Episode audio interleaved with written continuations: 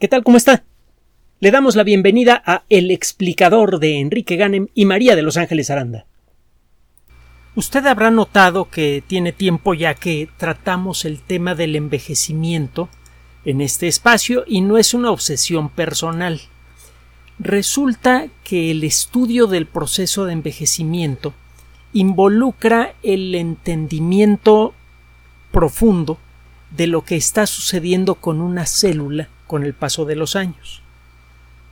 Esto nos está abriendo nuevas perspectivas sobre la forma en la que funciona la célula. Recuerde que la célula viva es con mucho la estructura eh, básica de la vida más compleja conocida.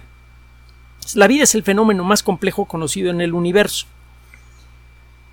Eso vale incluso para las células más pequeñas. Obviamente la cosa se pone mucho más complicado cuando tiene usted un montón de células interactuando, que es el caso de nosotros. Si queremos entender cómo funciona el todo a nivel molecular, si queremos entender la vida a nivel molecular, necesitamos observar el fenómeno desde todos los ángulos posibles. Y uno de esos ángulos es precisamente el del envejecimiento al ir ganando años, la célula empieza a perder, bueno, las células empiezan a perder ciertas funciones y esta pérdida de funciones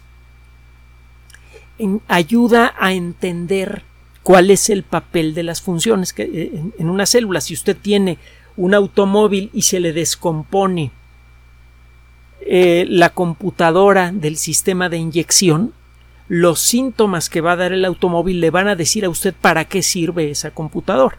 Si es usted un extraterrestre y está estudiando un automóvil que es una máquina sorprendentemente compleja y quiere usted saber para qué sirve esta cajita negra que está aquí, una de las cosas que puede hacer es buscar automóviles en donde esa cajita negra se descompone para ver qué función tiene la cajita negra.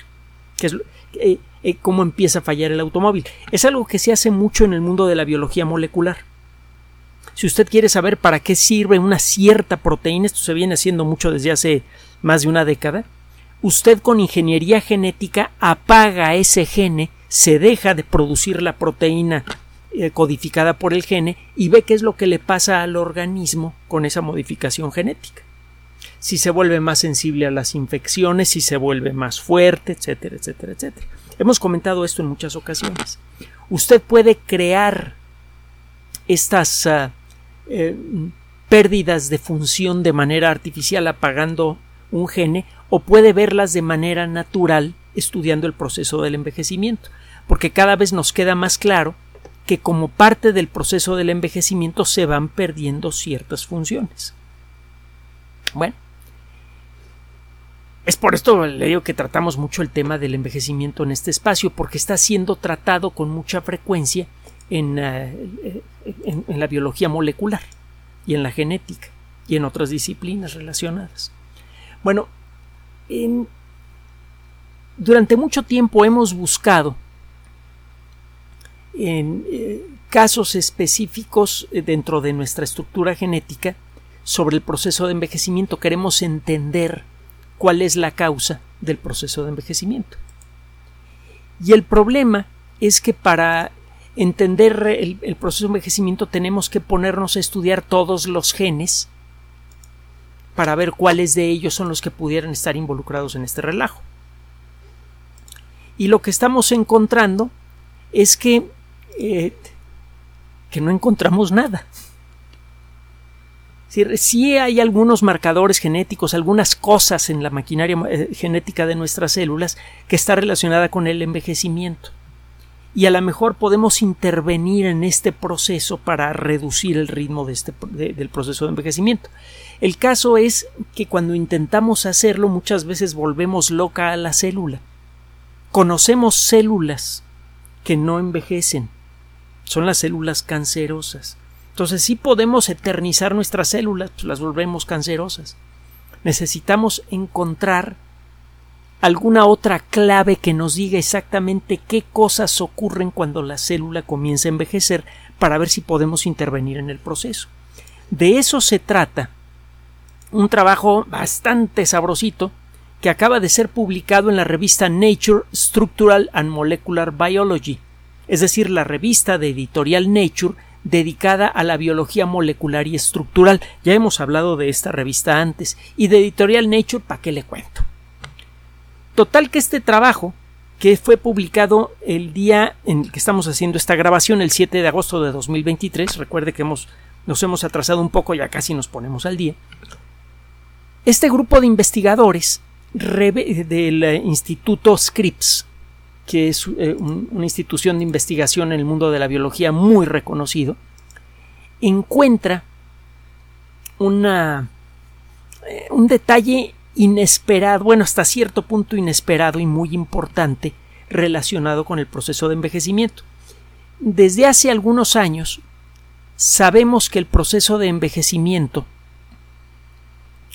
en, no solamente está mediado por nuestros genes, sino también por el de unos huéspedes que tenemos en nuestras células y que han estado en el interior de las células de nuestros ancestros desde hace casi dos mil millones de años.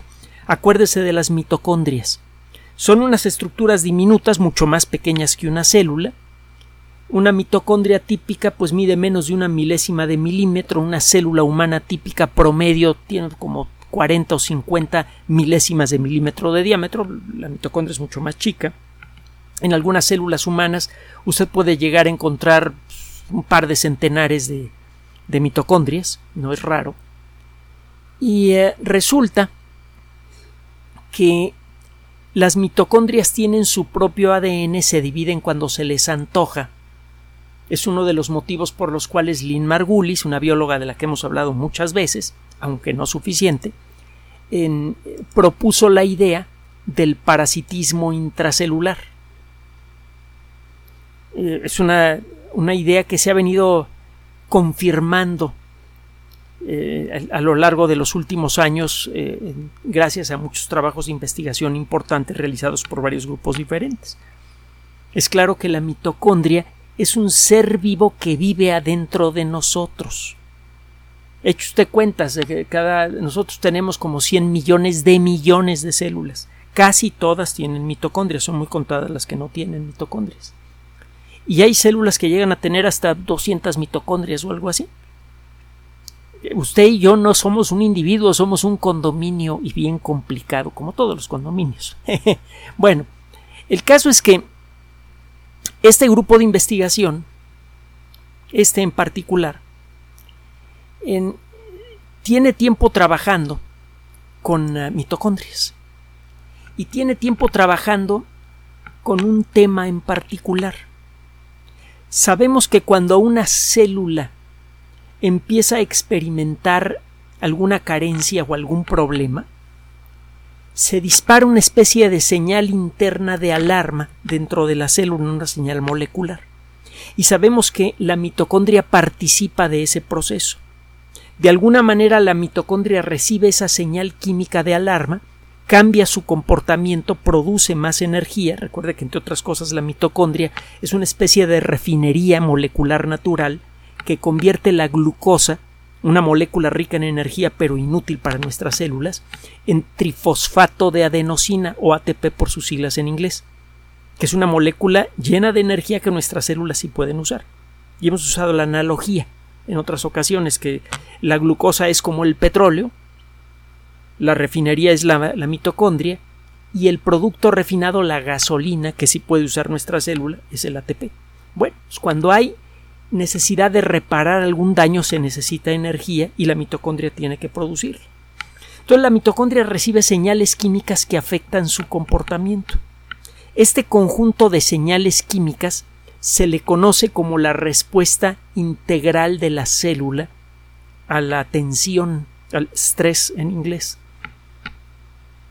Eh, es el Integrated Stress Response, el término en inglés hay una cadena compleja de reacciones eh, eh, moleculares que se dispara cuando la célula tiene algún problema. Por ejemplo, cuando le falta hierro. Por ejemplo, cuando se está deshidratando. Por ejemplo, cuando no tiene suficiente alimento. Muchos de esos problemas se pueden paliar o se pueden incluso detener, pero para eso se necesita energía y la mitocondria tiene que intervenir.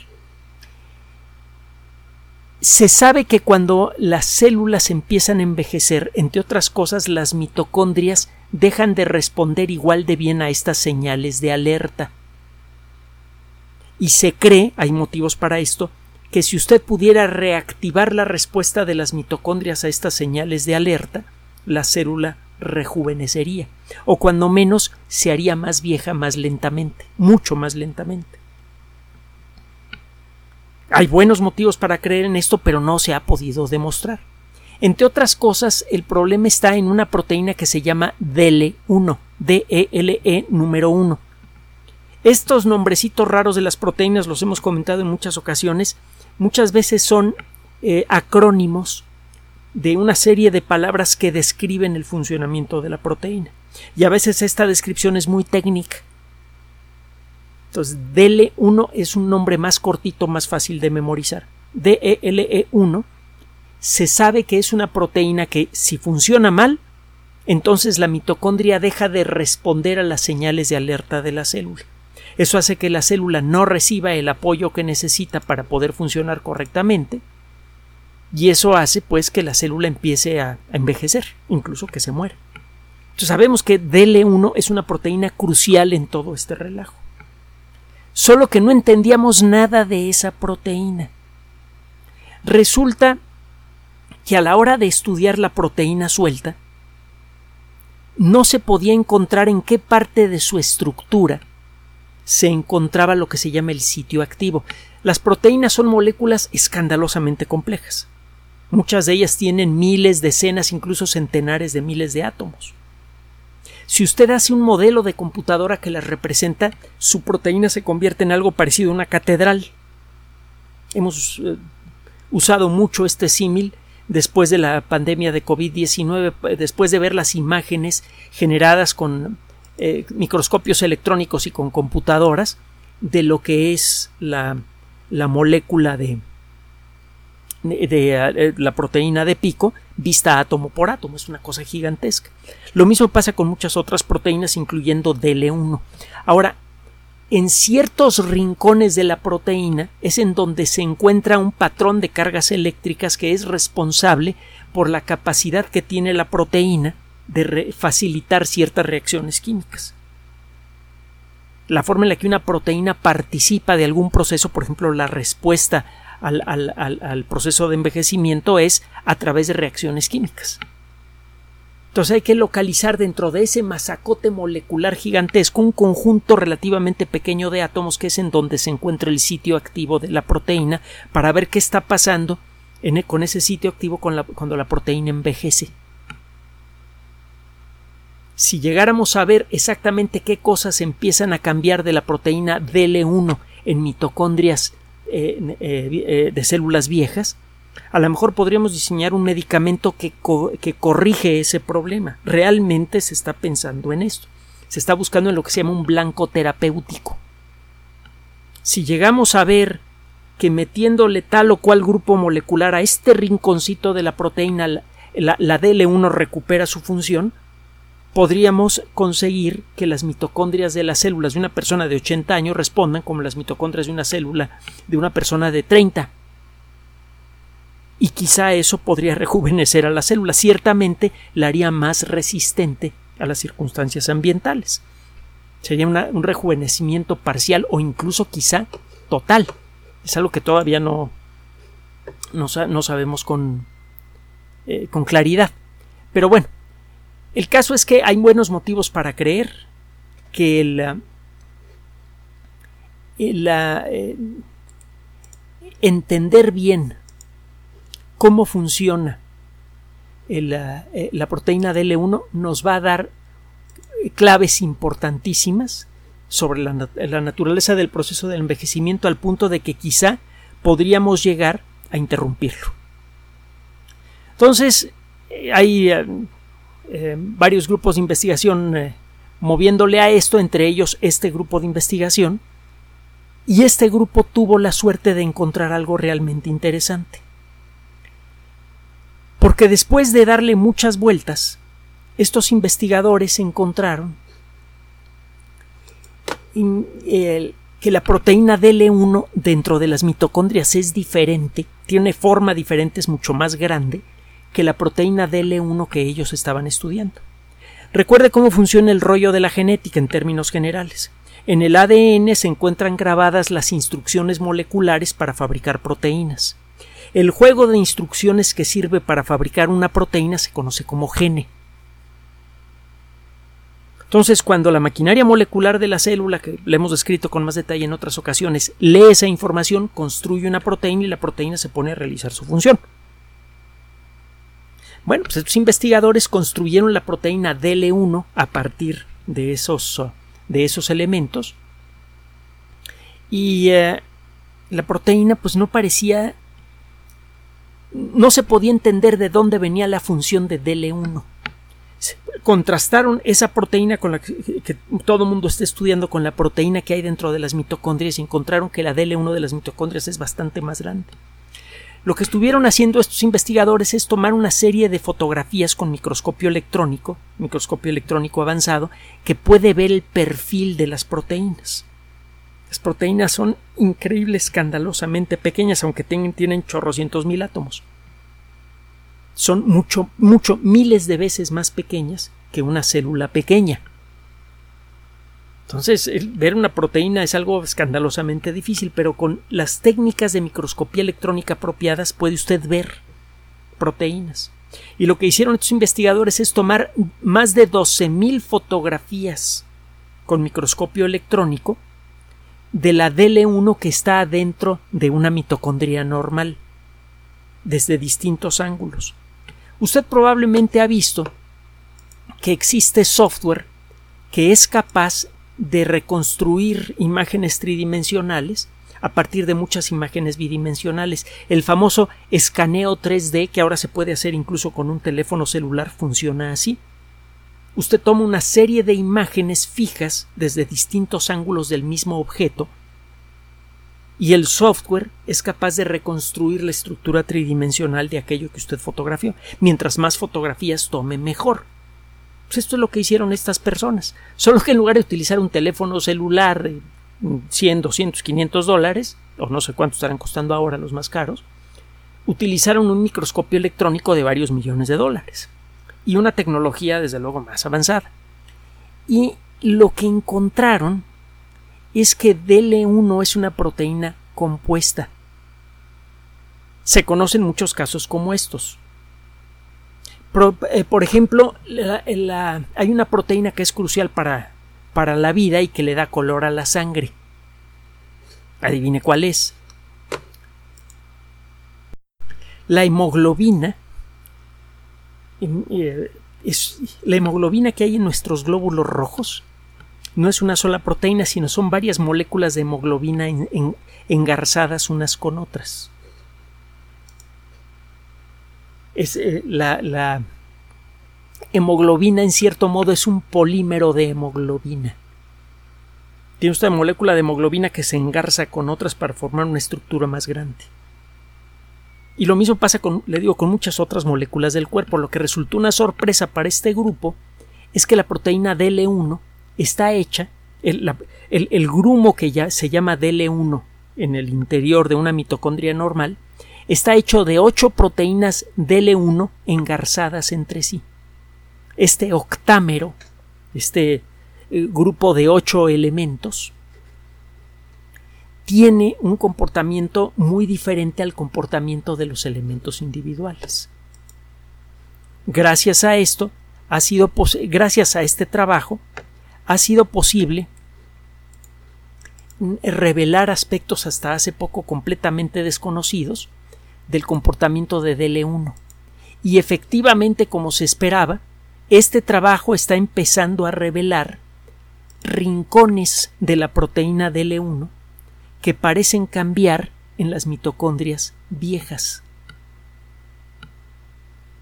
Este conocimiento podría servir entonces para señalar sitios activos específicos de la proteína en donde se puede actuar para cambiar su comportamiento. de pronto los investigadores ya pueden señalar rinconcitos en las proteínas, en las proteínas del E1, en donde probablemente una intervención podría reactivar a esa proteína en el caso de personas eh, eh, eh, de digamos 70 80 años de edad cuyas mitocondrias ya no reaccionan bien cuando la célula pide ayuda las mitocondrias no ayudan bien este principio activo quizá se podría poner en una pastilla es algo que empieza a verse como posible ¿Qué tan fácil sería construir una píldora contra el envejecimiento? No hay forma de decirlo. ¿eh? Eh, obviamente esto eh, de momento es pura ciencia ficción, pero lo cierto es que cada vez empieza a quedar más claro que el proceso de envejecimiento es intervenible que es posible en principio o hacerlo mucho más lento e incluso quizá detenerlo. Tenemos ejemplos de los dos.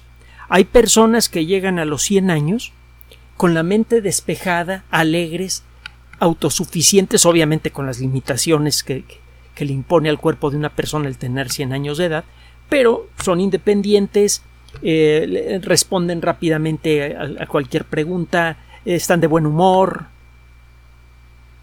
y hay gente de 60 años que parece que tuviera los 100.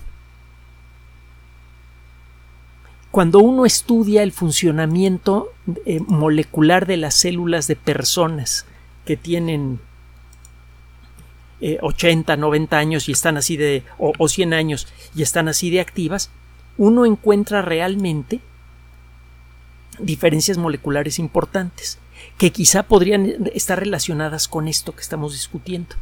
Probablemente las mitocondrias de las células de estos organismos realmente pueden responder mucho mejor a los, ah, a, los retos moleculares que experimenta la célula y eso le permite a la mitocondria mantener joven a la célula. Si esto es cierto, entonces, podríamos tratar de reproducir ese proceso en nuestras propias células, tengamos o no la genética para ello. Y entonces, el tiempo promedio de vida de una persona podría crecer muchísimo. Con salud y con juventud, aunque sea relativa. Este trabajo junto con otros que están siendo realizados en muchos otros eh, rincones del mundo de la biología molecular, pasan desapercibidos para el gran público. Y cuando llegan a ser reportados generalmente se reportan mal, con errores. Es importante que la colectividad conozca la existencia de estos trabajos por muchos motivos. Uno, para que sepa qué es lo que la ciencia va a poner en nuestras manos en los años por venir tenemos un problema ambiental brutal causado por sobrepoblación, necesitamos encontrar una manera decente, razonable de enfrentar el problema. Eh, tenemos el problema del crecimiento de la longevidad, pero el decrecimiento del mercado de trabajo. Eso puede generar, vaya, la gente está perdiendo el trabajo a una edad más joven. Es más, antes, eh, eh, si una persona perdía el trabajo a los 30, 35 años, pues, abandonaba su trabajo, tenía chance de encontrar otro trabajo con facilidad. Ahora, después de los 30, es casi imposible. Es necesario inventarse una forma de, de, ganarse la vida diferente a lo que uno estudió si uno no, no, puede seguir trabajando en lo mismo después de los 30 años. Esto tiene que ver con la dinámica social, que es un poco perversa. Pero bueno, pues ahí está. Entonces necesitamos resolver ese problema porque la tecnología podría extender mucho la vida y nuestra capacidad de trabajo más allá de los 70 u 80 años de edad. Entonces vamos a estar jóvenes, fuertes, sin trabajo, con una sociedad que está saturando al ecosistema y lo está degradando continuamente. la, la lista de problemas que esto plantea es enorme. Todos son solubles caramba, si estamos resolviendo el problema del envejecimiento, claro que podemos resolver estos otros problemas, pero para eso primero tenemos que verlos y discutirlos. Y ese es uno de los objetivos de la divulgación de las ciencias. Pero hay algo más.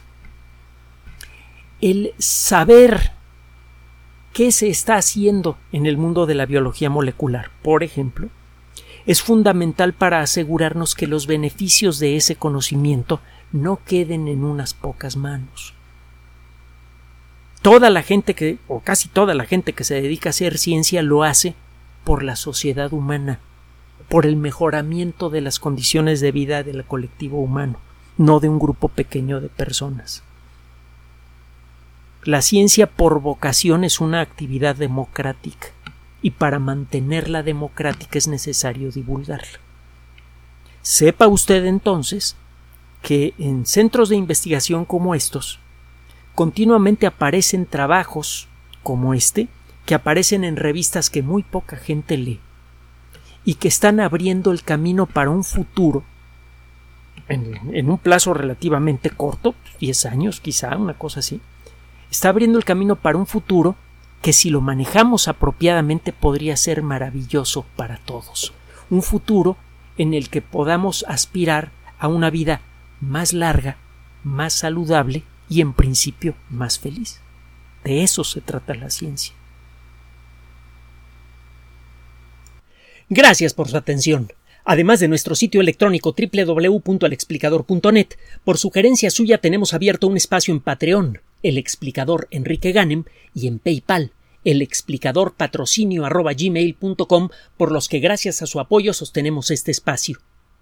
Puede usted descargar gratuitamente estos audios en formato MP3 en Spotify y en iTunes como El Explicador sitio oficial y en SoundCloud como El Explicador y con formato de video en YouTube en El Explicador sitio oficial. Recuerde nuestras redes sociales de siempre, Twitter Enrique-Ganem y en Facebook Enrique Ganem sitio oficial, El Explicador y los grupos que usted ya conoce. Finalmente, el explicador siempre somos María de Los Ángeles Aranda y Enrique Ganem. Gracias.